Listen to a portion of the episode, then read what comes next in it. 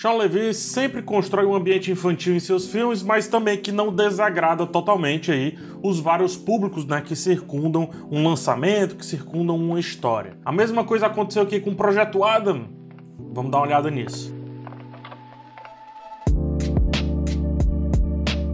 Depois de viajar no tempo e ir para 2022 por engano, um piloto se une à sua versão de 12 anos de idade para salvar o futuro, ou pelo menos o seu futuro. O filme é distribuído pelo Netflix dirigido por Sean Levy, como eu disse, com um time de futsal aí de roteiristas, são 5, 6 roteiristas, e protagonizado por Ryan Reynolds, com Mark Ruffalo, Jennifer Garner, Zoe Saldana no elenco, uma galera. Projeto Adam é uma ficção científica para iniciantes, eu diria assim, né? Ele debate a questão uh, da viagem no tempo de maneira muito rasa, mas também brinca com alguns conceitos mais complexos ao se utilizar deles, inclusive ali para a virada da sua história, como por exemplo o paradoxo de Bootstrap. O filme é direto e simples em grande parte, cria bem os seus conflitos, esconde bem também o baixo orçamento que ele tem, né? A ação nem sempre é boa, mas mesmo assim, isso eu acho que é o de menos em um filme que se coloca como uma história feita para crianças, como eu disse, mas que também cria bem um conforto para os mais velhos. Isso o diretor já fez com Gigantes de Aço, filme que eu adoro, inclusive Free Guy, que é recente, Stranger Things,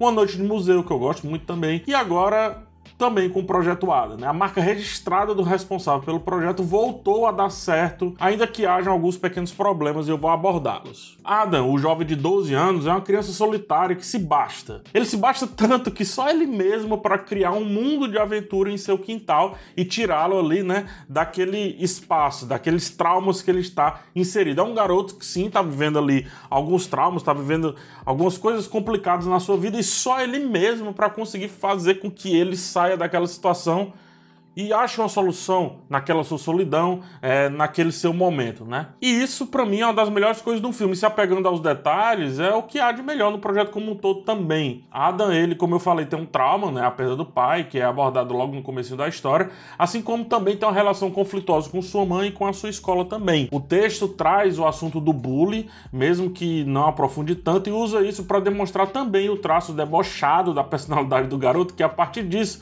e de outras cenas também se mostra muito inteligente e sagaz, apesar de ainda fisicamente inapto, digamos assim, para dominar tudo que está ao seu redor. Adam é um personagem muito bem construído, construído com muito carinho e muita calma também, o que faz refletir bastante no assunto central do filme, que é a mistura de quem o Adam é e de quem o Adam será, de quem ele é, virá a ser em seu futuro. Sem entender esse subtexto, boa parte da beleza do filme acho que se perde.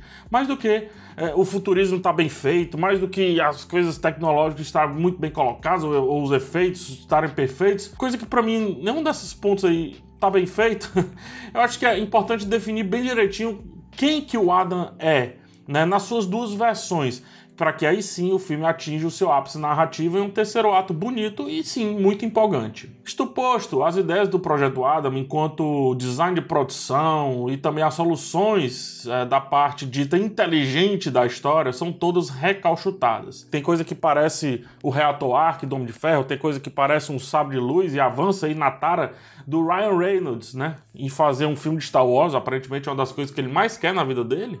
A mesma coisa aconteceu com o Free Guy, né?